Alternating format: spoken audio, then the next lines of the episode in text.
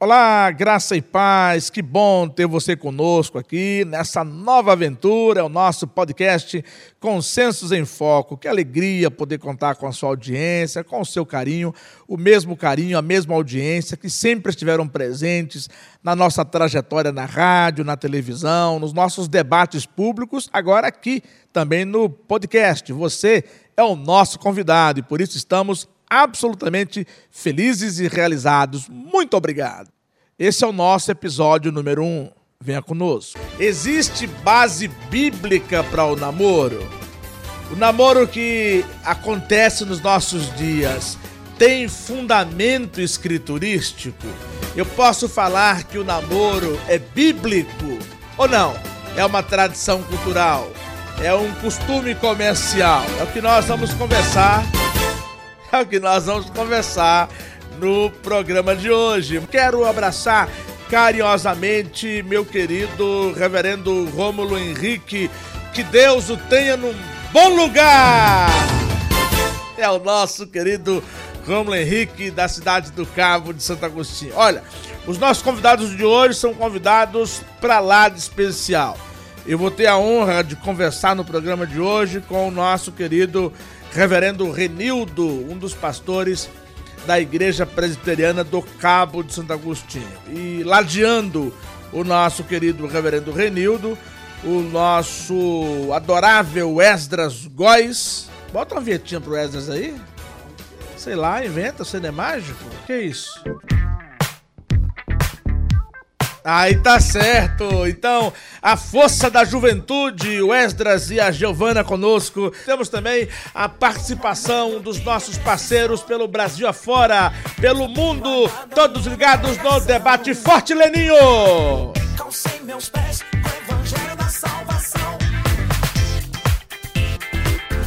Bom, eu quero começar o programa de hoje fazendo uma pequena introdução dizendo o seguinte: há grupos evangélicos que afirmam, inclusive nós temos opinião aí, ouviremos daqui a pouco, afirmam que não há base bíblica, que não há base escriturística. Atende o reverendo Renildo aí, por favor.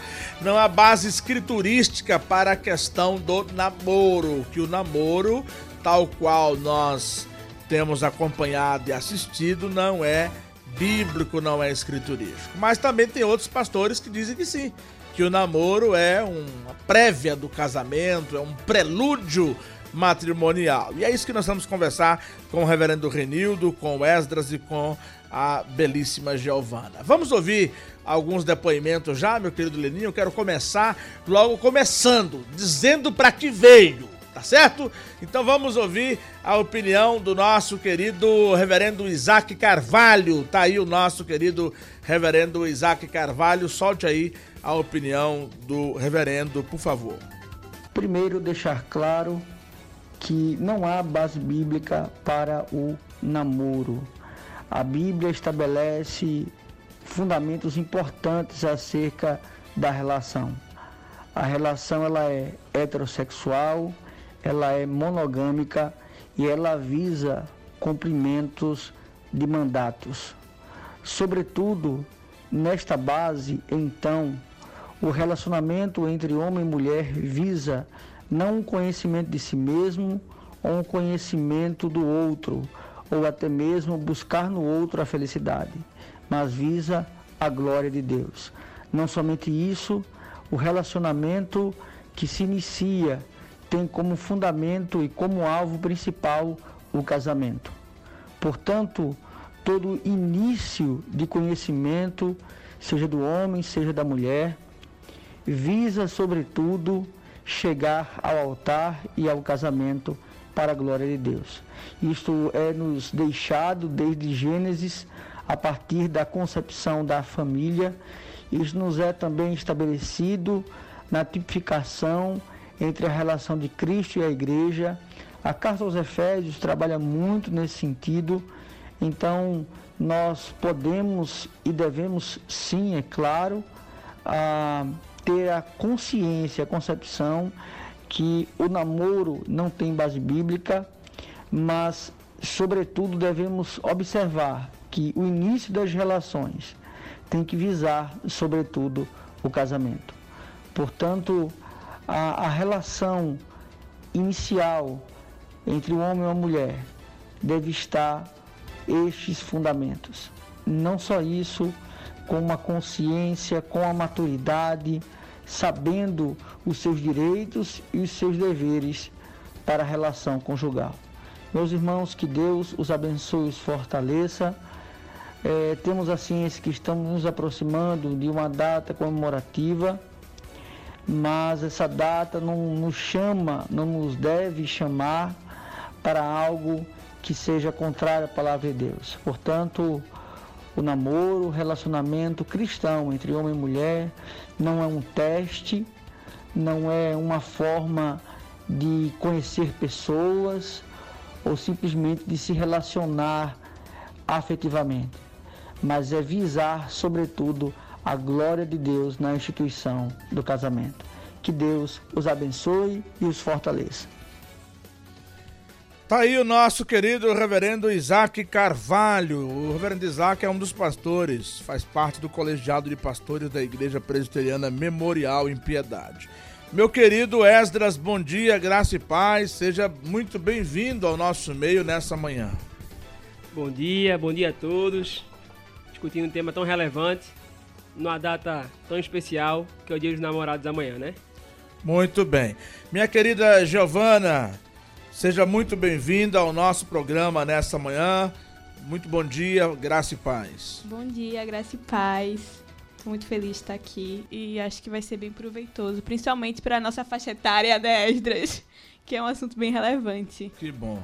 Meu querido reverendo Renildo, que bons ventos nos trazem aqui no nosso programa. Seja bem-vindo. Muito obrigado. Bom dia, reverendo. Bom dia, Esdra, Giovana Leninho, bom dia, você que está me ouvindo. Posso mandar um abraço aqui pro pessoal do Corpo do Bombeiro do Estado Meu de Pernambuco? Irmão, aqui você manda, por é... favor, a gente obedece. Eita. Um abraço ao pessoal do Corpo de Bombeiros do Estado de Pernambuco, particularmente o pessoal do Grupamento de Bombeiros Marítimos, onde eu tive a honra de integrar por 30 anos. Né? A vocês um abraço e um beijo no coração.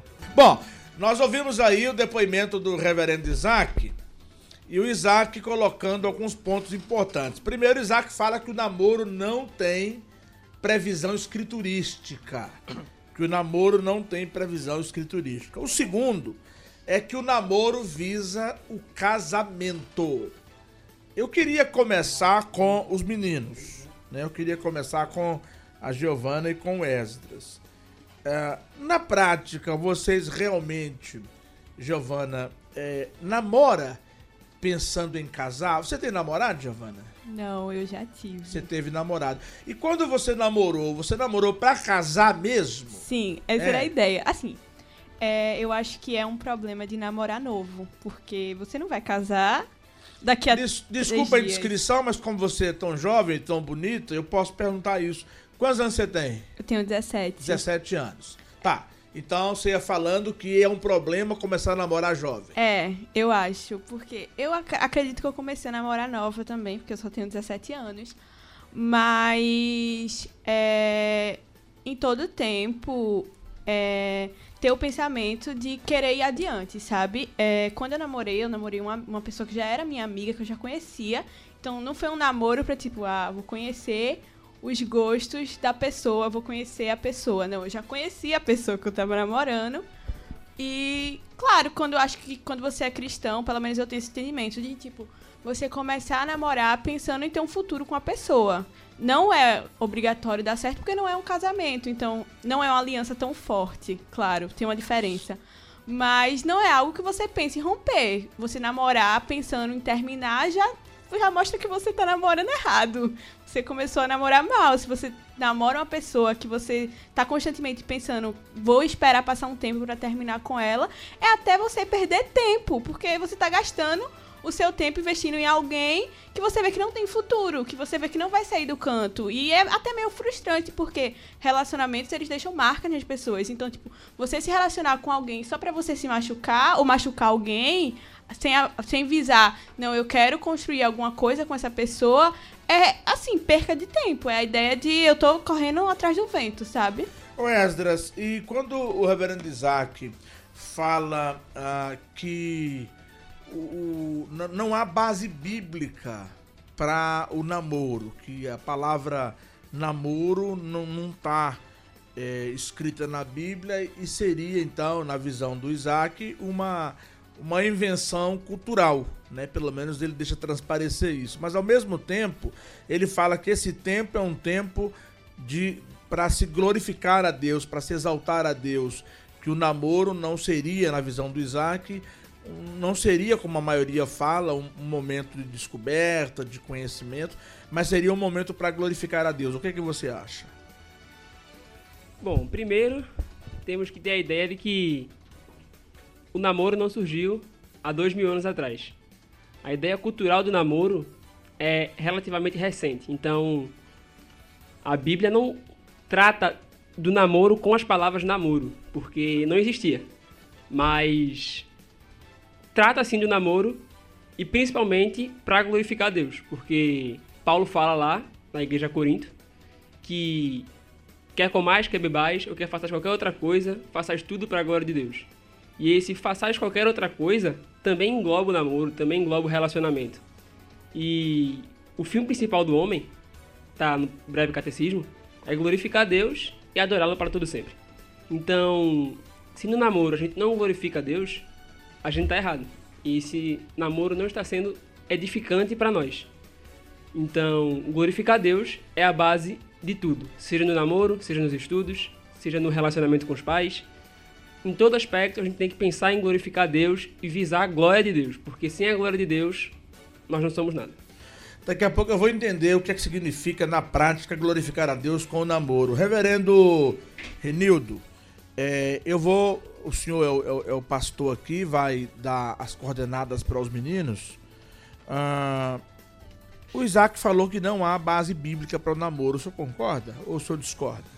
É, eu, caminho, é, eu caminho nesse pensamento. Veja, eu entendo que o namoro é uma questão cultural, certo? O que não quer dizer que o namoro em si mesmo seja pecado. Né? A Bíblia ela não contempla diversos temas. Por exemplo, a Bíblia não contempla o futebol, mas o futebol em si mesmo não é pecado. A Bíblia não diz se você tem que cortar a unha, mas cortar a unha em si mesmo não é pecado. Namoro, de fato, não tem na Bíblia, né? Não existe na Bíblia nenhum, nenhum tipo de relacionamento que se assemelhe ao namoro que hoje nós conhecemos. Né? É, mas isso não quer dizer que o namoro seja um pecado. Né? Nós vamos encontrar bases bíblicas para relacionamentos, não para namoro. Né? Namoro é algo descartável na Bíblia, não existe. Deus não falou absolutamente nada sobre o namoro na Bíblia. Então, é, concordo com o pastor Isaac, concordo com, com Esdras, né? que não tem base bíblica. Quer dizer, mas você é só discorda da Giovana. Só discorda. não discordo da Giovana porque eu entendo que nós somos seres culturais, nós estamos inseridos dentro de uma cultura e o namoro é uma prática cultural que em si mesmo não é pecado. Né? Agora vamos, é possível encontrarmos princípios que norteiem esse tipo de relacionamento. Bom, eu vou ouvir o reverendo eh, Samuel Vitalino daqui a pouco, que o Samuel vai divergir dos nossos debatedores, direto dos Estados Unidos da América do Norte, o reverendo Samuel Vitalino, o matuto pernambucano nas terras do Tio Sam. Meu caro Roberval, bom dia. Essa questão do namoro, ela é muito complexa porque ela não tem é, 100 anos de existência. É, biblicamente falando, o namoro é, nunca existiu. Eu, via de regra, respondo às pessoas que dizem que namoro é uma preparação para o casamento, que na verdade namoro é uma preparação para o divórcio, porque mostra quão é, instáveis são os relacionamentos. Você pode namorar com uma, com outra, e evidentemente nas gerações seguintes, como essa que a gente está vivendo, a gente percebe que o mesmo princípio é usado no casamento. Então aqui em casa a gente ensina que você pode namorar, mas só depois de casar. Um abraço, meu velho. Deus abençoe, viu? Tá aí o nosso querido reverendo Samuel Vitalino discordando, pastor Renildo, da sua opinião. Para ele não tem base e o namoro é só depois do casamento. Mas eu disse que o namoro não tem base bíblica. Certo. Né? Eu... Mas disse que pode namorar. E ele é... acha que só pode namorar depois de casado. Isso. Eu concordo com o reverendo Vitalino, é, no sentido de que na Bíblia ela contempla esse pré-relacionamento, né? nupcial, ou seja, você tem um relacionamento que antecede o casamento, né? Certo. É, o namoro em que nós vivemos hoje, temos hoje, é algo procedente da nossa cultura. Entenda que a gente vive numa sociedade de relacionamentos afetivos líquidos, descartáveis, né? Ou seja, tem a ideia de que tudo pode se acabar, já começa se acabando, ou não existe essa questão da perpetuação. E nesse sentido, o namoro, o namoro, diante da, da questão bíblica, ele se esfacela. Eu discordo, por exemplo, Reverendo Roberto Romães, da, da ideia de um namoro cristão. Não, é? não existe um namoro cristão, porque não existe namoro na Bíblia. Existe relacionamento. Então veja, o relacionamento que você tem que mais se assemelha com o que hoje podemos chamar de namoro é a questão de Maria José era aquele Como contrato, citado pelo Renato. Exato. Você tem ali um, um contrato público, é, público em que as pessoas entendiam isso, que aquilo que você estava fazendo, aquele, aquele relacionamento, era um prenúncio do casamento, da núpcia. Então você não tinha um namoro, né? Você tinha o noivado. O cara já começava no noivado. Já começava noivo. Agora, desculpa a indiscrição, mas aí a gente vai ter que fazer isso aqui até para apimentar o debate. Você tem uma filha também muito bonita, né? Linda. né? Tá na foto aqui. Como é que é o nome dela? Paloma Renier. Paloma Renier. E o nome também muito bonito, né? Nome forte, né? Doutora Paloma Psicóloga Renier. se formando em breve aí. Olha aí, missionária Paloma Renier, né?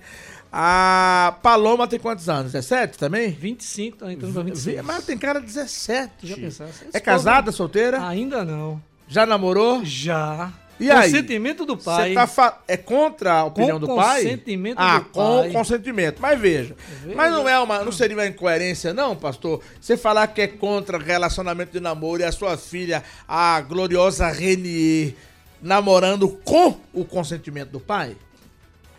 Reverendo Roberto Valgóis e amados irmãos, eu não sou contra o namoro. O que eu estou dizendo é que não tem base bíblica para o namoro. Ué, e o senhor é a favor agora, de alguma coisa que não tem base bíblica? Agora, é, sim, veja só. Pensa o seguinte, como eu comecei dizendo, nem tudo, na, nem tudo a Bíblia contempla. Por exemplo, vou voltar, questão do futebol. Eu gosto de jogar futebol. Tem base bíblica para futebol? Não. Agora tem Mas a Bíblia não falaria sobre atividade esportiva? Esportiva como a Bíblia fala sobre relacionamento, Sim. não sobre namoro. Então, nesse sentido, por exemplo, quando Paloma chegou para mim, não foi nem Paloma, foi a mãe, né? Minha esposa, a quem eu mando um beijo agora, Givanete. É, olha, filho, é, o rapaz veio aqui pedir a mão de Paloma em namoro. Digo, como assim namoro? Pegou de surpresa. Eu entendo que essa aproximação entre o rapaz e a, e, e a moça, ela é pra, no meu ponto de vista, é algo para casar. É algo com propósito. Precisa ser assim. Certo. Então, para mim, é no noivado. Certo. Entendeu? Agora, o que a gente vê hoje na cultura é o seguinte: é namoro, noivado e talvez casamento. Então, quando o cristão namora... Já tem a história do namorido, né? Rapaz, tem tudo hoje. Tem namorido. Antes de eu vir pra cá, me preparei com ela, né? Ela disse, pai, hoje tem... Eu até anotei aqui. Tem o tal de... É, Ficar... Tem o Ficar, tem o Contatinho. Contatinho? Contatinho, cara. Esse é da minha época, não. É, não, é, não é da nossa, mas é da, né, da geração tem aqui o mais ficante, nova. É o Ficante. Você conhece o Contatinho, Giovana? Hã? Já ouviu falar no Contatinho? Sim. Já ouviu, né? Tá vendo? Contatinho. Contatinho. O que mais que tem? Ficante, Contatinho? Ficante, Contatinho. É... Tem a, a pegação, o namorido, né? o namorido, a pegação. Pegação? A pegação. É, pegação da sua época. É não. É não? É não. Isso é negócio de agora. O Samuel tá pedindo para poder fazer uma, uma, uma réplica. Ele mandou a mensagem aí, o Samuel Vitalino, tá acompanhando direto da, dos Estados Unidos. Lá, e ele pediu para fazer uma réplica. Vamos ouvir o Samuel novamente. Não, na verdade, a minha palavra é uma provocação pelo que significa a palavra namoro. É, mas quando a gente pensa em relacionamento pré-nupcial, bíblico, aí a gente entende que é possível que haja uma, é, é, um, um, conhecimento sem toques, um conhecimento é, de caráter. Né? Você, você não precisa aprender mais nada, né? porque você vai aprender tudo que precisa no casamento, mas um, um conhecimento de caráter. Você precisa conhecer antes as características dessa pessoa. E aí, é, o, a coisa mais próxima que a gente tem da compreensão é, bíblica é, é, o que se chama de corte, mas mesmo o, o é, é, a ideia de corte hoje em dia ela é muito deturpada, né?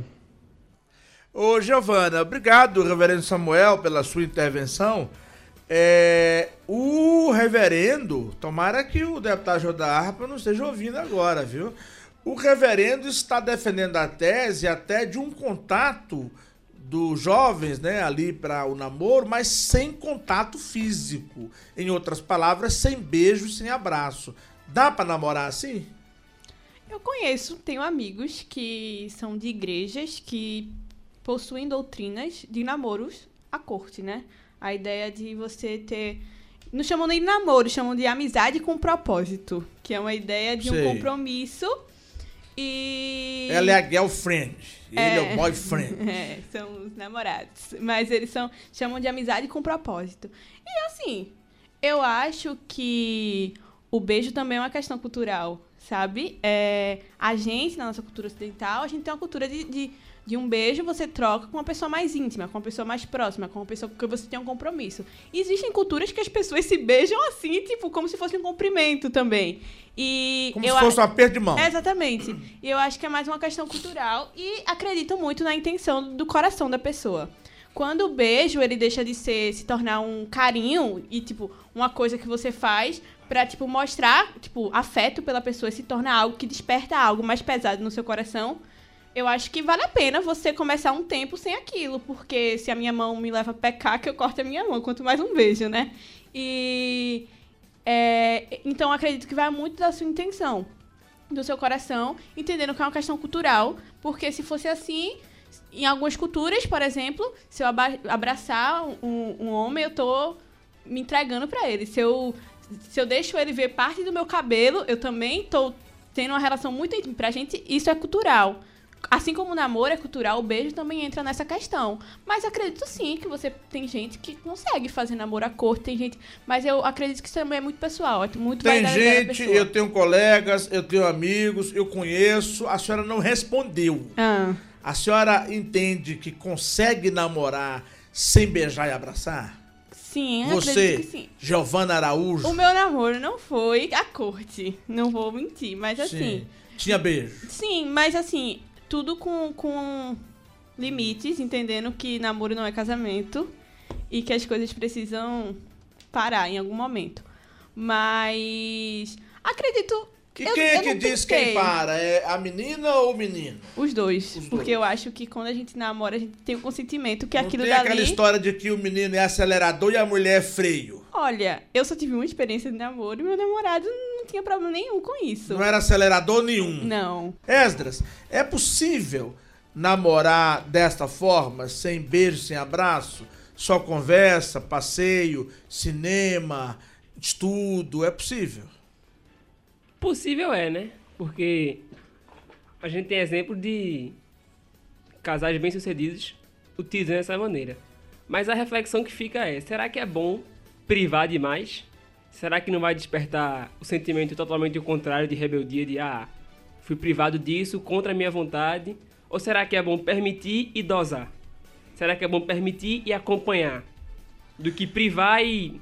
A dosagem, os estoicos diziam que o equilíbrio é a maior das virtudes. Certamente que dosar é sempre o ponto mais destacado. Agora, quem é o árbitro para definir isso? Numa relação, sendo muito franco, na relação de namoro, você está com a moça ali, beijando, abraçando, é, trocando carícias. Quem vai arbitrar que está no equilíbrio, não pode avançar mais? Eu não estou falando aqui de toques íntimos.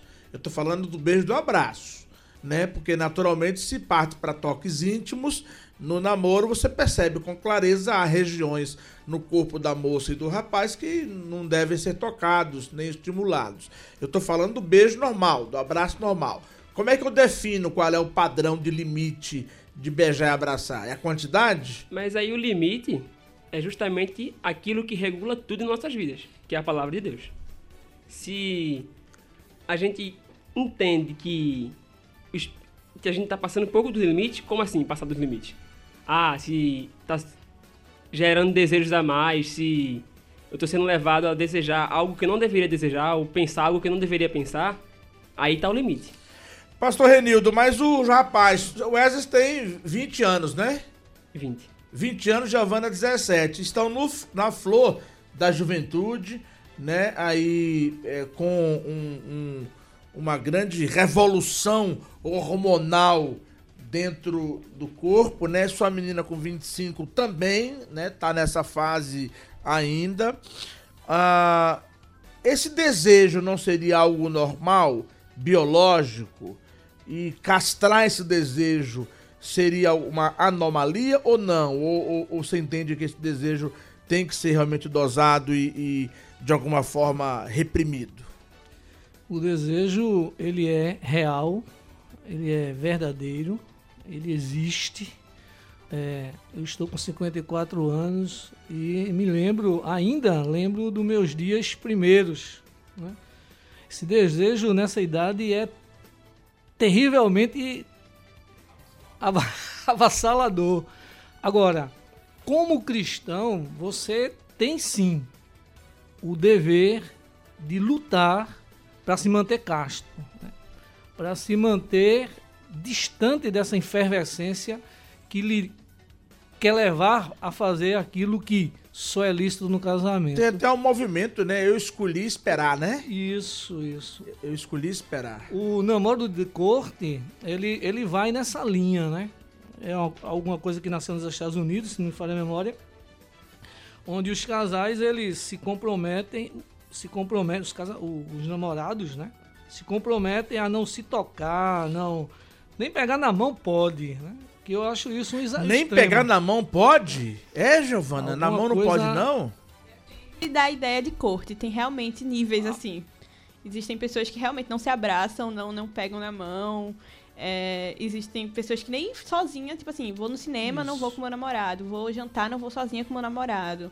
Mas existem pessoas que só fazem o não beijo mesmo. Tipo. Mas a ideia de não ficar sozinho com o namorado e com a namorada é uma boa ideia, né, reverendo? Ou o senhor acha que é exagero? É uma boa ideia. Agora, vamos, eu sempre quero trazer o seguinte, veja. Na vida cristã, vamos, suponhamos que todos tenhamos pais crentes. Né? Na vida cristã, eu acredito muito na educação que os pais dão a seus filhos. É, eu vou pegar de casa. Por menos eu confio, plena, confio plenamente na minha filha. Mas aí a gente usa aquela célebre frase, né? Eu não confio é nele. nele. É. Isso mesmo. Mas aí você vê, eu não vejo problema nenhum em um namorado. Eu tô pegando um namorado porque eu não tenho uma palavra hoje, mas que pessoas que se relacionam, que pensam em casar, vamos trazer aqui para a questão, nossa questão cultural, fiquem sós. Né? Ah, eu não vejo problema nenhum em um casal de jovens sair para ir à praia, ir no cinema. Não vejo problema nisso. Em dar o seu beijo, que é um desejo natural, dar o seu abraço. Agora, pegando aqui o gancho de Esdras, o que, que vai nortear tudo isso? Primeiro, a educação. Segundo, a consciência cristã de que eles têm. Eles precisam ter essa consciência cristã. Eles precisam entender que Deus é difícil, né? Isso que eu vou dizer para os jovens. Eles precisam entender que Deus sabe o que eles estão fazendo. Então, se você tiver essa consciência de que, puxa vida, Deus está olhando isso aqui, isso eu não posso avançar, eu acho que a galera ia fluir melhor nesse sentido. Fluir melhor, né? Estou aqui com o meu querido pastor Renildo, que além de pastor, faz parte do colegiado de pastores lá da Igreja Presbiteriana do Cabo de Santo Agostinho, é também é, bombeiro da reserva, né? Para reserva agora, né? Depois de 30 anos. É, vamos ouvir mais depoimento? Tem muita gente para poder falar aí, muita gente para poder participar, muita gente para poder opinar. Vamos ouvir agora uma opinião muito importante no nosso programa, que é a opinião do nosso querido reverendo Eber Campos. Reverendo Eber Campos é um pastor presbiteriano muito respeitado, é um autor, é um teólogo, e ele fala sobre a questão do namoro e do casamento, tentando responder as questões. Reverendo Eber, muito prazer ter o irmão no nosso programa. Eu queria saber aqui sobre a nossa temática. É, quando é que o rapaz ou a moça estão prontos para casar? Quando é que o namorado está pronto para casar? muitas pessoas sabem, talvez alguns que nos acompanham sabem, que eu escrevi um livro, né, cujo título é Tomando Decisões Segundo a Vontade de Deus, publicado pela Fiel. E lá eu falo um pouco sobre casamento, e uma das coisas que eu tento quebrar é que nós temos esse tipo de dúvida porque nós fazemos parte de uma geração que tem muitas escolhas. Hoje a gente tem opção, e, opção para nós é encantador, mas normalmente a gente se perde nisso. O jovem fica assim perdido quando ele tem que escolher um curso, né? E casamento é parecido porque nós criamos alguns conceitos equivocados em meio a essas escolhas. Um dos conceitos equivocados é de que a gente tem que ter uma paixão arrebatadora, a primeira coisa. Então, essa paixão arrebatadora, não é bom que a gente pense assim. É normal a gente ter encanto pela pessoa com quem a gente vai casar, ter vontade de casar-se com ela, ter atração, isso tudo é, é natural. Mas quando a gente fica esperando certos elementos, como, nossa, eu caio de costas quando eu vejo essa pessoa, né? Ou se não, a gente tem que ter tudo financeiramente arrumado para casar. Ou quando a gente precisa é, é, ter a, a festa toda pronta, não é? Qualquer outro critério que a gente colocar está abaixo do que a escritura coloca, que é duas pessoas se casarem no Senhor. Então, se todo mundo se preocupar em cuidar da sua vida com Deus, dois adultos que tenham condições de se sustentar. Não é ter do melhor, não. É suficiente para casar. Não é? São duas pessoas que temem ao Senhor. São duas pessoas que estão já na fase adulta e têm ah, condições de se sustentar, eles podem se casar. Então, assim, existe um receio muito grande, eu, eu, eu entendo assim, por parte de casamento. Por quê? Porque a geração de pais hoje ela cultivou uma preparação muito grande para que os seus filhos façam muitas coisas antes de se casar. E o que a gente acaba tendo são coisas contraditórias, como, por exemplo, mulher casando depois dos 30, o que não é errado, mas mostra que ela vai lutar com um problema físico, que é assim, eu quero engravidar, mas quanto mais os anos passam, mais difícil vai ficando. Então, né? Então, assim, mas, mas em alguns casos não foi só uma questão de que ah, foi a oportunidade que surgiu. Não há nenhum problema em casar depois dos 30 para mulher. Mas às vezes é protelado de propósito. Quer dizer, prefere curtir a juventude, prefere deixar muita coisa passar, aí depois vai pensar em casamento, vai pensar em filho. Quer dizer, as coisas que são preciosas na vida da gente vão sendo postergadas, como se a gente não pudesse curti-las na nossa juventude. Né? Então, assim, não existem várias é, é, é, vários critérios, a não ser alguns que a gente estabelece pela escritura. A gente sabe que ah, os dois têm que se casar no Senhor, 1 Coríntios 7, 39 fala disso. A gente sabe que pai é, é, é, tem que deixar pai e mãe, e os dois se tornam uma só carne, então tem que haver uma independência é, financeira, preferencialmente geográfica, e isso tudo vai contribuir para essa união. Então a escritura fala de alguns critérios-chave, mas ela não coloca, é, é, ah, eu preciso terminar o, a faculdade, o mestrado, ela não, precisa, ela não fala sobre, eu preciso ter a casa construída, os móveis comprados, ela não fala sobre, ah, é, eu tenho que é, é, chegar aos 30, ou ela não fala nada disso. Muito obrigado, meu querido reverendo Eber Campos. Hoje está complicado, viu? Abraço muito especial. Obrigado por sua participação. Meu querido reverendo Renildo, o senhor ouviu atentamente aí a fala do reverendo Weber, o que, é que o senhor acha? Uma das questões mais difíceis, pelo menos para mim, é definir uma idade apropriada para se começar um relacionamento. Né? Eu, eu entendo que a questão do amadurecimento, sobretudo hoje, é muito, por exemplo, você vai ter gente de 20, 25, 30 anos que não, não, não se caracteriza uma pessoa madura, experiente ou né, nesse sentido. Mas assim, Nem sempre a idade emocional, ela tá em sincronia com a idade cronológica, biológica, né, pastor? Exatamente. Então, veja só. É, 16, 17, 18 anos é, é uma idade que eu penso o seguinte: você, se você consegue discernir, vamos, vamos imaginar assim, eu sempre digo isso, olha, se você consegue, se um jovem consegue discernir entre o certo e o errado, o que é pecado, então eu acredito que nesse, nesse sentido eles já podem começar um relacionamento visando o casamento. A Giovana já, já, já namorou, como ela colocou. O Esdras ainda não namorou. A Giovana tem 17, o Esdras tem 20. Eu namorei com 16 anos. Minha primeira namorada eu tinha 16 anos, mas eu não era evangélico. Né, Eu me converti depois. Já me converti com 17, quase fazendo 18.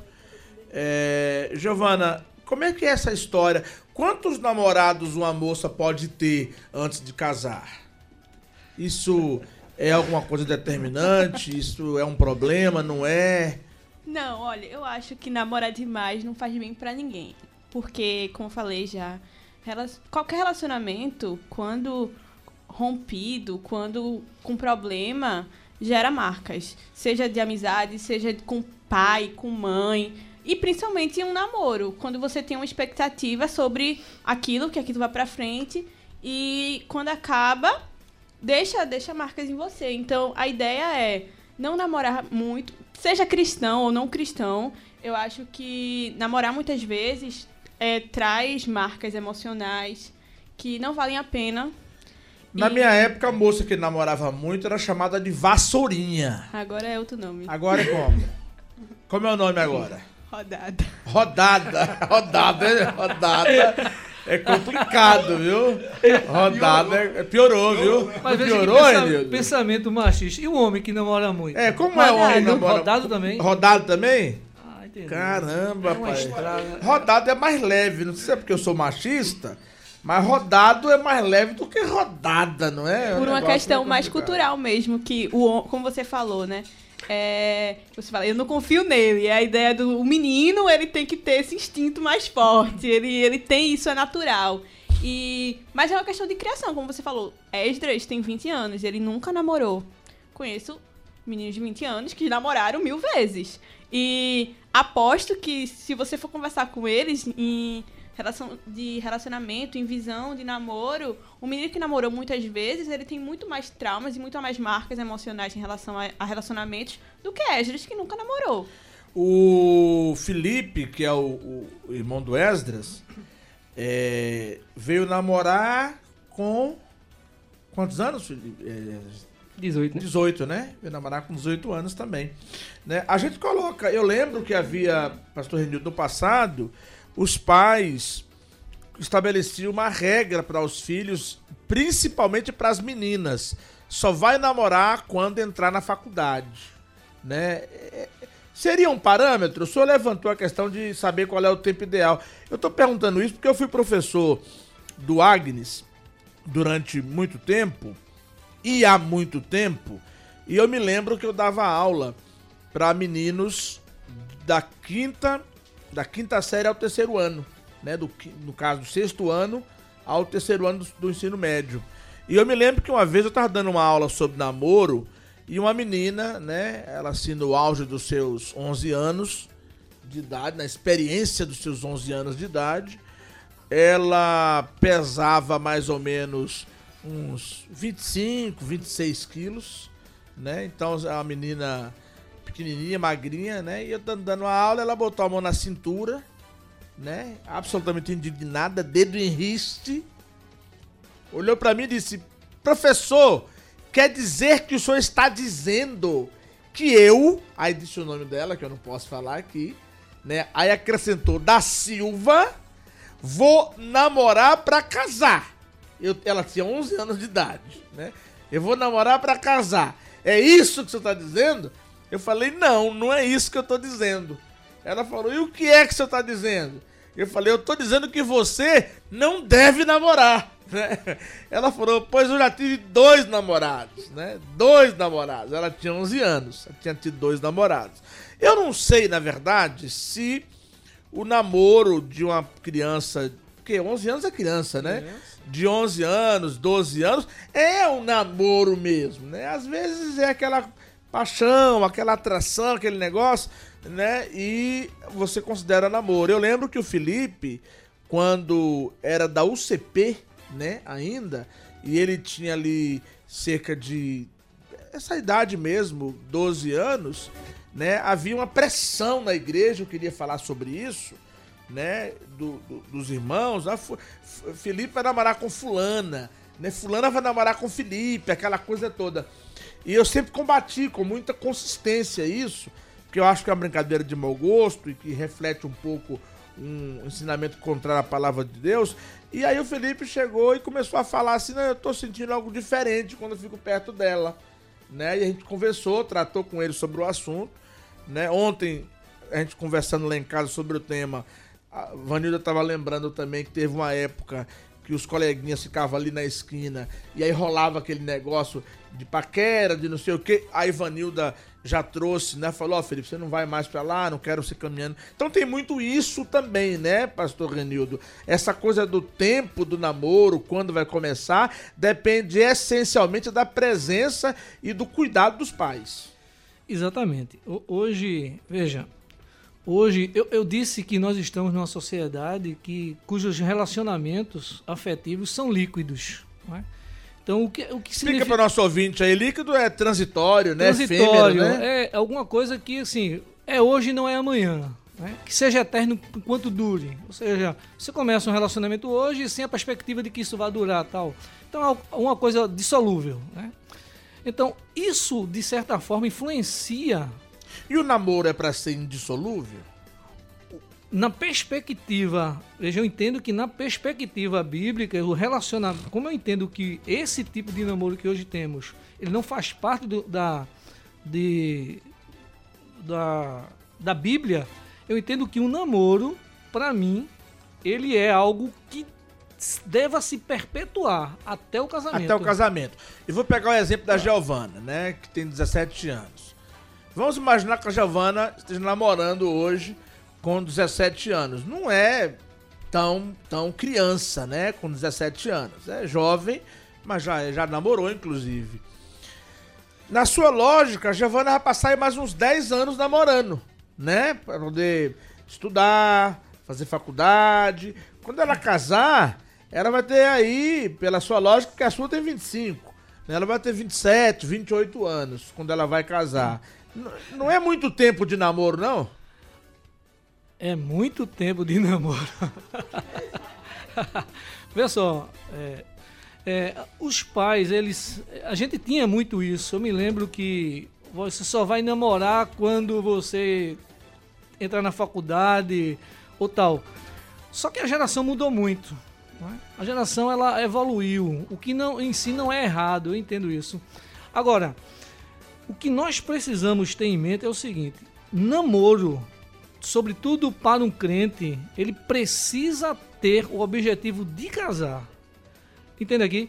Então veja só, é, vamos lá. Minha filha começou a namorar. Começou a namorar 16 anos. Namoro é para casar. Se vai dar certo ou não, aí eu não sei. Mas o objetivo é casar. O que não pode, na verdade, é o crente se envolver nessa história do ficar do estou hoje, mas não estou amanhã, do, do descompromisso. Do rodar. Do rodar. Falar na sua filha, devia ter trazido a Paloma para estar tá com a gente aqui, né? Olha, é, é, filha é um negócio impressionante. A mensagem, tô recebendo a mensagem dela aqui. Ó, papai, o senhor tá arrasando, né? A Paloma, manda um beijo pra Paloma aí de novo aí, reverendo. Paloma, filha amada, um beijo no seu coração. E não diga isso não, que eu fico encabulado. Eita, que coisa. Vamos ouvir o reverendo, o nosso querido Zé, o Zé Lucas, nosso amado irmão, amigo lá da Igreja Presbiteriana de Candeias. Vamos ouvir a opinião dele. A palavra namoro, ela não aparece nem de Gênesis até Apocalipse. Entretanto, a Bíblia ela é suficiente e não exaustiva. Ela seria exaustiva se ela falasse de todas as coisas de forma explícita, mas ela é suficiente, o que é melhor ainda, porque ela apresenta princípio para tudo e é suficiente para que o homem alcance uma vida de piedade, inclusive os nossos jovens em seus namoros. A gente não tem a palavra namoro, mas nós temos princípios para o namoro, como domínio próprio, como santidade. É um período para que os jovens e aqueles que estão se relacionando se conheçam. É um período para, como assim, todos os outros relacionamentos, que ambas as pessoas glorifiquem a Deus. Então, se um jovem deseja namorar, ele deve namorar com a intenção de casar e com a intenção de glorificar a Deus. Giovana, a namorada pode ir para casa do namorado? Ou essa é uma questão cultural? Porque o rapaz sempre vai para casa da moça. E o contrário? Você acha normal? Acho, acho normal. Você vai para casa de amigos, você vai para casa de pessoas que você convive, porque você não pode ir na casa do seu namorado. E dormir na casa do namorado? Também acho normal. O assim. quê? Eu tenho, eu conheço pessoas que têm, têm essa prática, mas eu acho que tudo tem um limite. E o limite quem põe realmente são os pais da pessoa, né? Junto com a pessoa, como o pastor falou. Acho que é individual essa consciência de certo e errado, porque as coisas elas podem acontecer em qualquer horário, em qualquer dia, em qualquer momento. Você já fala rindo, né? É, porque é, é sem graça, mas assim, eu Ontem eu vi um casal se beijando e se abraçando de uma forma tão avassaladora que parecia cena de filme de Hollywood. Era uma da tarde, o sol ardendo. E estavam lá. É, No meio e, da rua. e não é a ideia de você ir dormir na casa do seu namorado, você dormir na mesma cama que seu namorado. Não tô falando isso não, tá? É, mas entender que nin- ninguém tem um controle 100% da ação de outra pessoa. E se a consciência não for dela, nada acontece. Eu acredito que muitas vezes a gente, pelo menos a gente que é mais, no- mais novo, a gente tem duas pressões muito, muito extremas. De um lado, existem pessoas que são muito pressionadas pra, como você falou, ter um namoro de tipo, olha, tirar onda de fulano, tão novinho, com, com outra pessoa. Criança não namora, né? A ideia de tipo, olha, vão namorar, olha, tem namoradinho. E a gente. Namoros que começam muito cedo, como a menina que você falou, de 11 anos de idade, já tinha tido dois namorados, que acabam levando outras pessoas a se sentirem pressionadas a, A começar o também. namoro. É tipo assim, eu preciso namorar porque meu ciclo de amizade todo mundo tá namorando. Então eu preciso arrumar um namorado. Ô Esdras, vem cá. Ah, eu tomei um susto agora. Eu acho que eu tô ficando velho mesmo, viu? É, e você acha normal o namorado dormir na casa da namorada? Aí depende de cada um, né? Não sou eu quem vou julgar. Certo, mas eu tô perguntando a você. Mas eu não dormiria, não. A sua opinião. Eu não dormiria, não. Por que não? Porque é como. É dá vazão, né? Dá. Eu posso evitar. Se eu posso evitar, eu não vou. Eu, eu posso falar, pastor Renildo, antes de ouvir sua opinião, que a ocasião faz o ladrão também nessa questão da juventude, né? Que eu tenho que evitar algumas situações para não dar sopa pro azar, usando azar aí como forma de expressão? Sim, sim. É, veja, e se trata, a gente tá, nós estamos tratando aqui basicamente do namoro na fase jovem. É, e eu me alegro muito, por exemplo, com o posicionamento da irmã Giovana, né? Veja só, a ocasião sim faz o ladrão, né? Isso é, eu entendo. Por exemplo, é mais é, propício acontecer algo é assim nos nesses encontros meio que clandestinos ou nessas situações meio que distante de- da, dos pais. Eu entendo isso, sobretudo quando o casal é jovem demais, né? Mas assim, há casos e casos. Vejam só, é, o namorado da minha filha já dormiu lá em casa. Em que circunstâncias? Morava pouco distante, passamos o Réveillon, ficava perigoso ir para casa dele, né? então eu consenti que ele dormisse. Ela no quarto, ele na sala. Lógico, né? Sob a tutela dos pais, sobretudo minha. Eu fico me imaginando Né? com essa cena. Eu tendo uma filha, eu não tenho filha, né? São Né? cinco homens.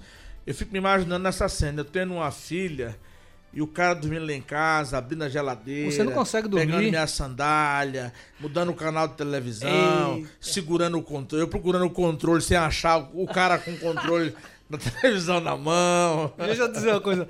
Lá em casa eu sou o dono do controle, né? É. Eu sou o dono do controle. Por exemplo, a- havia regras. Havia regras. Nós estabelecemos regras. Teve um cara exemplo, que eu conheço dormindo na casa da namorada, viu, Esdras? Um cara que eu conheço dormindo na casa da namorada apareceu lá em casa com a sandália do sogro. Que é isso? Foi. Aí é muita, muita intimidade. Aí é brincadeira, meu irmão. Então veja só, você tem regras, por exemplo, 10 horas, vá para casa. É, se sair, chegue tal hora. Nós temos as regras familiares. né? Agora, o fato de, um- de uma, de uma Na minha pessoa época dormir- era 10 horas. Ainda E- dá pra ser 10 horas? Dá. Eles argumentam Comigo- e falam que 10 horas é a hora que a festa começou. Na minha regra, sim. 10 horas é o horário. Chegou, vá pra Festinhos casa, não começam vai depois casa. das 10, não, Giovana? Ainda começa 8, 9 horas? Depende de que tipo de festa você frequenta, né? Eu acredito que existem festas que começam depois das 10, mas existem festas que começam de 6 horas. Tem, né? Então dá pra chegar em casa de 10. Dá, dá, 10 e meia. Sim, pastor, pois não.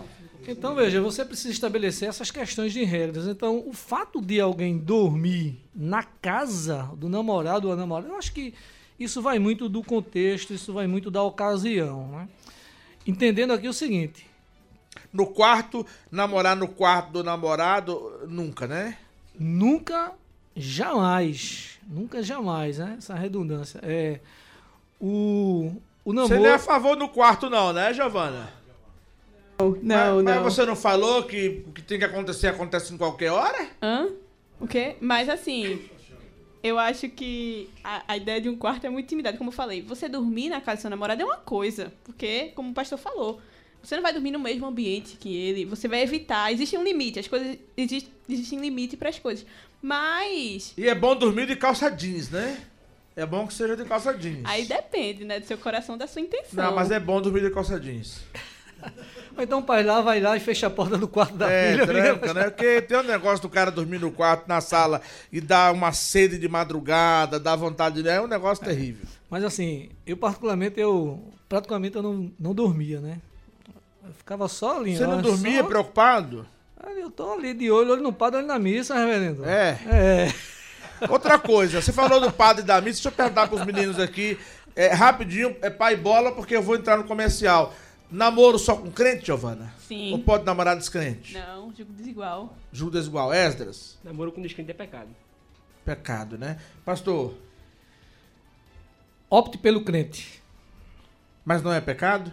Namorar com não crente, sim, É pecado. é pecado.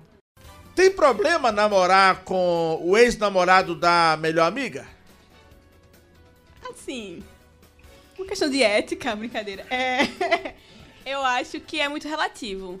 É, é, rela- você não pode basear o seu relacionamento no relacionamento de outra pessoa, né? Mas é muito relativo. É porque você era confidente dela, né? Se ela é sua melhor é, amiga, é você é estranho, assim, é no confidente, mínimo né? estranho. Você dá estranho. corda pra ela terminar e namora com o cara. É, exatamente, é no mínimo estranho, mas é muito comum. A gente tava aqui falando, termina, brincando, termina, né? termina, É, termina. Quando ela termina, você pá!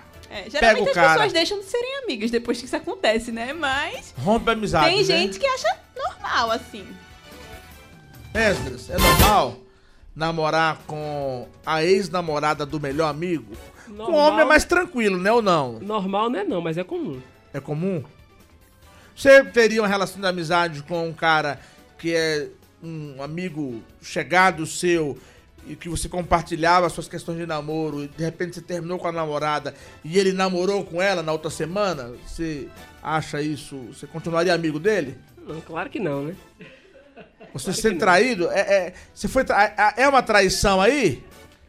Sim, sim, É. eu acredito que sim. Mas, mas é uma traição Você- porque você acha que já rolava uma coisa antes ou porque Indep- não deu muito tempo? Independente, eu acho que se você confiava, você contar, tipo, é uma traição, não talvez não de relacionamento, mas principalmente de amizade. Você traiu a confiança do seu amigo, que contava as coisas pra você, que se abria pra você, e na primeira chance que você teve, você foi lá e ficou com a namorada do cara. Tipo, qual a lógica? Isso não é uma amizade verdadeira, né? Um- Uma coisa que você vá, vá uma coisa admirável, é uma coisa Mas você estranha. não falou que o relacionamento não pode se basear no relacionamento do outro? Não, mas veja só, eu não posso rela- me relacionar com base em- com o relacionamento do outro, mas eu tenho que ter lealdade com meus amigos. Eu não vou chegar e duas semanas também.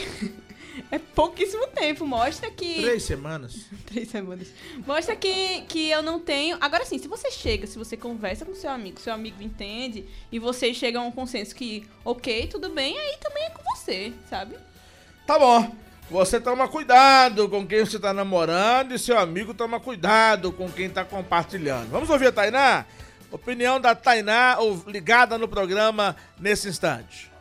A paz do Senhor. E tô aqui ligadinha. né? E vale reforçar aí que eu escutei essa questão da criação né, dos jovens, dessa abertura de conversa né, com os pais. Eu acho que os pais precisam ouvir mais seus filhos e os filhos ouvir mais seus pais. Mas para isso precisa dos dois lados estar aberto à conversa. Tá aí a nossa querida Tainá, que é psicóloga, né? Do, do projeto Juntos Somos Fortes. Meu querido pastor Renildo, vou perguntar para o senhor, que tem 50 e poucos anos, que é de uma outra geração, é da minha geração, depois para os meninos. é, dá para conversar sobre namoro abertamente com os filhos? Sim, sim. Dá e deve-se fazer isso. né? Eu lembro que eu comecei a conversar sobre, não especificamente sobre o meu, mas sobre sexo com minha filha. Ela tinha 11 para 12 anos. Mas você não fez que nem rapaz que Agora- tava lá reunido assistindo a- o jornal à noite e de repente a menina de 7 anos falou assim: Papai, o que é sexo? O pai, né, enlouqueceu. Menina, o que é isso? Onde é que você aprendeu isso? Né, tá vendo com a mulher, né? Olha aí, sua filha, você não toma conta. Olha o que, que ela tá me perguntando, que coisa indecorosa, né? Que coisa absurda, um negócio desse. Isso aonde? Aqui, papai, na, na tarefa da escola, tá aqui, nome, eu botei meu nome, sexo. Eu não sei o que eu coloco, né? Eu- Aí ele falou, ah, é isso. Não, mas eu, eu acredito que eh, os pais, ele, sobretudo hoje, hoje, hoje a, a- geração é muito influenciada pela mídia. você- Né? Você tem programas na televisão que ensina os jovens a, a, a terem a transarem muito cedo, permita a minha expressão. Sim. Então, você como cri- cristão, dentro de uma família cristã, você tem esse dever de começar a trabalhar a mente de seus filhos logo cedo. Dá pra conversar, Esdras, com os pais abertamente sobre namoro ou é melhor conversar com outro amigo? O ideal é que se converse com os pais, né? Porque. Por questão de experiência, por questão de. confiança também. E também é dever dos pais incentivar essa conversa. Porque não é normal o filho puxar o assunto pro pai. Não é normal, não? Não, o pai tem que puxar assunto pra desenvolver uma abertura maior, né? Tá, Giovana, e realmente dá pra ser transparente, dá pra abrir o coração realmente com os pais, ou às vezes é mais complicado por conta, muitas vezes, dos tabus e das dificuldades próprias da relação? É desconfortável, como a gente falou, pra um filho chegar pra um pai pra falar ou perguntar certas coisas. Por conta de um tabu mesmo, que principalmente pra quem é cristão, né? A gente tem muito isso de, às vezes, olhar e cancelar sentimentos e cancelar fases da vida que, que são naturais. Seu filho vai crescer um dia, vai namorar, vai casar, vai fazer sexo, isso é normal. Só que a gente acaba tendo uma visão muito de tipo, eu tenho que privar o meu filho de alguma coisa porque eu vou estar incentivando ele a fazer isso. E não. É, eu tava, a gente tava falando aqui. Quer dizer, gente- você na verdade tá discordando do pastor Renildo, né? Hã? Tá- Você tá discordando Por dele, quê? né? Que ele tá falando que tem programas que Não, eu estimulam e aí acredito. tem que, de não, alguma veja só, forma, inibir. uma orientação, uma orientação bem dada, ela não, não estimula, ela serve como uma orientação. Agora, é você ter consciência que seu filho, ele, principalmente atualmente, muito, muito mais novos, a gente tem muita informação. Você tem 1.7, vamos pra prática. Você tem 1.7. Dona Kelly da Harpa diz: Eu não quero que você namore com esse rapaz. Olha, E aí? Eu, eu tiro onda dizendo que, que eu sou muito. Eu gravo muito a- a frase do, do obedecer é melhor que sacrificar, né? Então, é. Se alguém, quando eu fui namorar, eu fiz, Pobre falei pros meus se quebrou, pais. pobre do Saul se quebrou por causa disso. Falei pros meus pais, falei pros meus líderes da igreja, e era tipo assim: Se tu falar que não, eu não vou, sabe? Porque eu. Mas é uma coisa muito particular minha, assim. É, acredito que é uma forma de você honrar os seus pais também, você confiar. Que, que se eles. Quem, quem conhece melhor você do que quem tá na sua casa todo dia, sabe? De ver, olha, aquele menino ali, ó, não tá muito compatível, não vai dar muito certo. E ter uma conversa franca, de falar de verdade, falar realmente. E é muito complicado, gente, porque são conversas desconfortáveis. Para um pai chegar para um filho e falar, ó, oh, senta aí, vamos conversar. E, ou um filho chegar para um pai e falar, ó, oh, senta aí, vamos conversar. É uma coisa desconfortável por conta dos, dos, tabus que existem. Mas é uma conversa necessária. Eu tava falando com o Esdras porque a gente estudou no mesmo colégio, né? E o colégio que a gente dava era um colégio cristão. E todo ano a gente tinha, tipo, uma jornada da sexualidade que falava sobre namoro, sobre sexo, tudo à luz da Bíblia. E isso nos deu uma base muito boa, porque as informações elas, elas vêm do, dos lugares errados. Você tem, você vê na televisão, você vê em filmes, em séries. Então, quando você tem uma boa orientação vindo de um lugar certo, é muito melhor do que você descobrir à toa, sabe? Você tá da rua, né? Exatamente. Vamos ouvir o reverendo Samuel Santos, mas antes o Renildo quer falar. Pastor Renildo. Me permita só um, uma, uma parte aqui, viu, minha irmã Giovana? Veja, eu não vejo essa, esse diálogo entre pais e filhos, hoje, é, esse diálogo entre pais e, pai e filhos, nessa perspectiva do namoro, como um tabu. Hoje eu não vejo isso. Né? Eu entendo é, que, dado por, tudo que você tem hoje, isso deixou de ser um tabu. Então eu posso tranquilamente sentar com minha filha, sentar com meu filho, né, que também tem um filho hoje já casado, é, e tratar desses assuntos sem importância sejam 11, 12 anos, isso não tem problema nenhum, né? Como eu entendo que a dificuldade maior é do filho em falar com o pai, né? Aí eu acho que isso é essa questão. Por exemplo, é mais fácil o pai sentar com os filhos e tratar desse assunto que o filho sentar com o pai para tratar, mesmo sendo educado.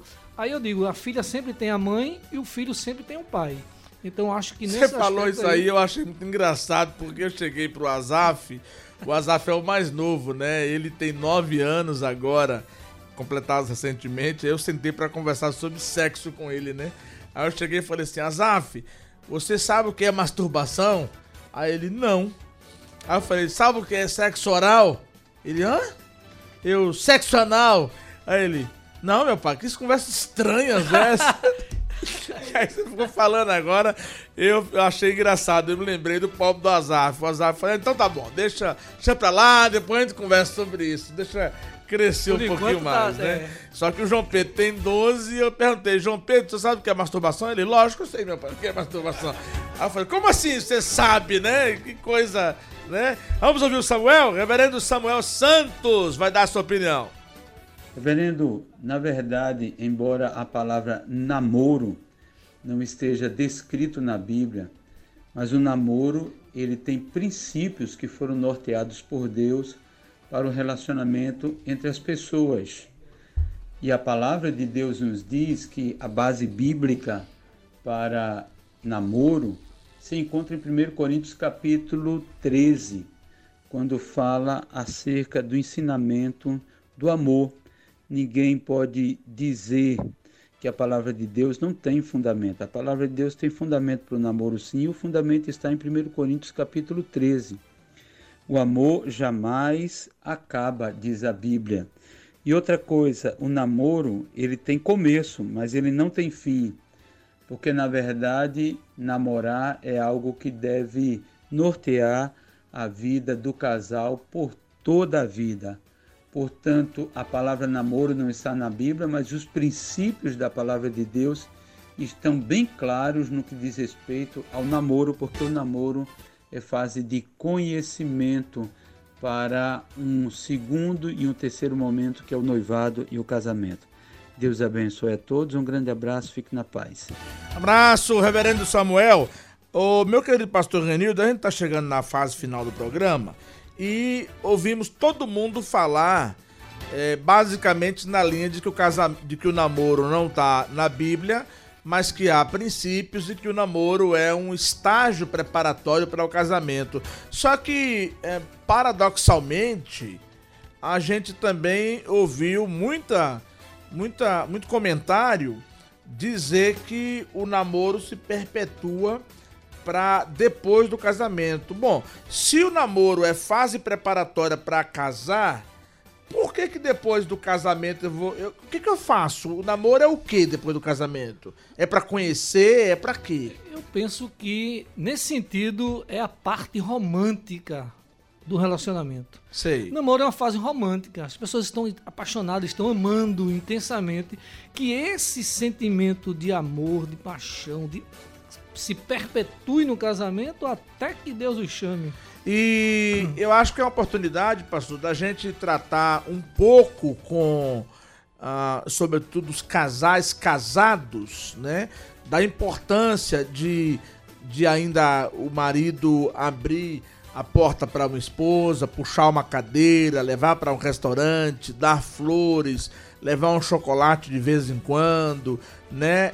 Expressar a mesma volúpia amorosa, essa palavra eu, eu decorei para falar para o senhor, viu? Tu és pé do senhor. Essa volúpia sentimental ah, também no casamento, porque há uma tendência em largar isso, né? Eu, eu tomava. A Vanilda reclama muito, né? Quando eu tô jogado lá em casa, largado, né? Assim, ela quer que eu fique eh, tomado banho, perfumado, né? Como a gente normalmente faz quando vai encontrar um namorado ou a namorada. Depois casa não tá nem aí, tá andando de qualquer jeito, é mulher dormindo com camisa de candidato, né? Com é mulher se apresentando, é aquela coisa largada, né? Quando tá solteiro é assim como a Giovana, né? Agora quando casa a mulher vai dormir com roupa de candidato, não faz, não se depila. Então, me parece que tem que ter um cuidado especial também para essa parte, né, meu pastor? Sim, sim, sim. Nós falhamos muito, nós homens, Reverendo Roberval, não em geral, mas nós falhamos muito isso. Isso é uma das queixas de nossas esposas, né? Pelo menos a minha se queixa vez por outra, dessa falta de cavalheirismo do namoro. Sim. Né? É, então eu acho que a gente tem Pensei que... era falta de banho. Não, fa- falta de banho não, que eu gosto de tomar um banhozinho, né? Até porque eu sou da água. Mas assim, logicamente, tem que se estar limpinho, tem que se estar cheiroso. Embora que não vá ser todo o tempo isso, mas é importantíssimo isso, manter isso no casamento. E a mulher também tem que ser recíproca, na sua Recíproca, atitude, né? Exatamente, exatamente. Preparar um pudim, preparar um- rapaz. uma lasanha, né? É, A lasanha eu não gosto muito não, mas uma feijoada... Você gosta. Você sabe cozinhar, Giovana? Algumas coisas. O ovo frito, o ovo cozido. Isso aí também sei também, né? Assado Mas também, né? Mais coisas. Mais coisas. Vamos ouvir o nosso querido é, Jonatas, né? O Jonatas, para encerrar a participação dos nossos parceiros. Meu querido Jonatas vai dar a sua opinião também no programa de hoje. Graça e paz, irmãos. A minha opinião em relação a esse assunto é a seguinte: biblicamente, não existe base para o namoro. A Bíblia ela só responde o relacionamento entre casamento e solteirice. Não existe um meio termo entre o casamento e a solteirice, né? Claro que tem que sim que encontrar uma pessoa, conhecer essa pessoa, mas esse conhecer não deve ter contato físico e só esperar o primeiro contato após o casamento. Por isso que incentivamos nossos jovens a namorar por menos tempo e procurar rapidamente se casar. A Bíblia é bem clara de como os irmãos devem se tratar uns, aos outros, né? Com sabedoria, com, com cuidado, com, aconselhando um ao outro, é, apoiando um ao outro. Existe um, um meio termo, olha, você tem que tratar o teu irmão dessa forma, o namorado dessa forma e tua mulher dessa forma, não. A Bíblia trabalha, trata o irmão assim e trate a esposa assim, ou trate o marido assim. Essa é a minha opinião. Tá bom. Obrigado ao nosso querido Jonathan. Eu falei Jonatas. É, Jonathan, no singular. É, meu querido. Meu querido Esdras. é, a gente sabe, você tá lá na universidade, né? Na federal, e é, é um ambiente absolutamente hostil, né? Todos os, todos os vieses e perspectivas e, e pluralidade possível e imaginável nessa área estão presentes lá, até porque são pessoas sem Cristo. Mas eu queria perguntar para o senhor uma coisa que tem me incomodado a informação, e você é jovem, está no meio da turma aí, pode dizer. A incidência de sexo na época do namoro entre evangélicos, rapazes, tem sido uh, presente, Esdras? Tem muito isso? Ou não? Ou ainda é uma excepcionalidade? É um, uma situação assim isolada? No meio cristão não era para existir em momento algum, né? Não na época do namoro. Tá, mas existe? Existe. Com existe. muita frequência? Uma frequência mediana. Mas uh, isso existe é, o, o, cara, isso rolando, mas o cara falando, eu sei que tô errado, ou isso existe o cara, não, isso aí é coisa do passado e tal. Como é que é? É uma, uma questão conceitual ou é um acidente? Alguns é conceitual, outros acidente, mas muito, depende. É muito de cada um, né? E entre as meninas, Giovana? Hum? E entre as meninas, há muito isso de meninas que têm prática sexual no namoro como resultado de uma convicção? Eu acredito sim, né? Porque se o menino é cristão e ele faz sexo, ele precisa de uma menina, né? Mas ele pode fazer com menina não crente, né? Com menina. Ah, é. é tem isso também. Mas é, se a gente entende no namoro, é porque na minha cabeça crente só namora com crente, né? Mas é, é muito comum, infelizmente. É, é, cresceu bastante, assim. Antes era uma coisa mais vista em meninos, né? Mas hoje Tá pau a pau, eu acredito. Tá pau a pau. Meu pastor, eu quero já agradecer a sua participação, que nos enriqueceu tanto, e assumindo o compromisso de trazê-lo mais vezes aqui para o programa, porque a sua, a sua presença nos enriqueceu. E quero abrir os nossos microfones para suas considerações finais. A sua menina te assessorou de forma brilhante, né? 90% da sua fala é dela. Eu Isso. quero mandar um beijo especial para ela, um abraço para sua esposa e abrir os microfones, portanto, para suas considerações. Ok, eu agradeço, Reverendo Roberval, a equipe que faz esse, esse, programa. Quero encerrar dizendo o seguinte: amanhã é dia dos namorados, não tem como fugir disso, né? É, namorem, namorem entendendo que seu namorado ou seu esposo não é mais importante que Deus, né? Se você já é casado. Segundo, se você não é casado ainda, namore entendendo que sexo, seja ele em que forma for, só no casamento. Né? Entenda que é, sexo e carícia, né? Que há uma diferença entre carícia e carinho, né? Carícia e sexo só no casamento, para quem não é casado ainda. E faça as coisas para a glória de Deus. Imagine que você precisa honrar a Deus em tudo que você está fazendo. Se aquilo que você entende biblicamente que é pecado, não faça. Né? Se preserve casto. Eu sei que é difícil é, se manter virgem nos dias de hoje. Né? Muito difícil. A igreja tem sofrido com isso, infelizmente. Mas confie no Senhor, espere o tempo certo e me chame para fazer o seu casamento. Eita, que benção maravilhosa! Minha querida Giovana, que bom ter você. Da mesma forma, queremos a sua participação com mais assiduidade no nosso meio. Muito obrigado. Suas considerações derradeiras, por gentileza. Ah, é, o prazer foi meu. É, gostei muito, aprendi muita coisa também e foi muito bom. Ah, que Deus abençoe vocês. E a senhora está lá caminhando já na universidade com o curso de psicologia. Sim. Que bom. Na Faculdade Pernambucana de Saúde. A famosa FPS. A sua menina também, né? Tá fazendo psicologia? Isso, isso, isso. Ela faz aqui na Guararapes. Ótimo, que coisa boa. É muito psicólogo, viu? Meu querido Esdras, muito obrigado pela sua presença, suas considerações finais. O prazer é todo meu, estar aqui com vocês. Aprendendo um pouco mais com o pastor Renildo, com Giovana, com o pastor Roberval, com o Leninho. Com o Leninho? Sempre bom estar aqui aprendendo. A gente mais aprende do que ensina com todos esses mestres, né? E é como o pastor Renildo falou. Namore para a glória de Deus. Se você acha que o que você está fazendo é pecado, pare. Se você não sabe se é pecado, pergunte ao seu pastor.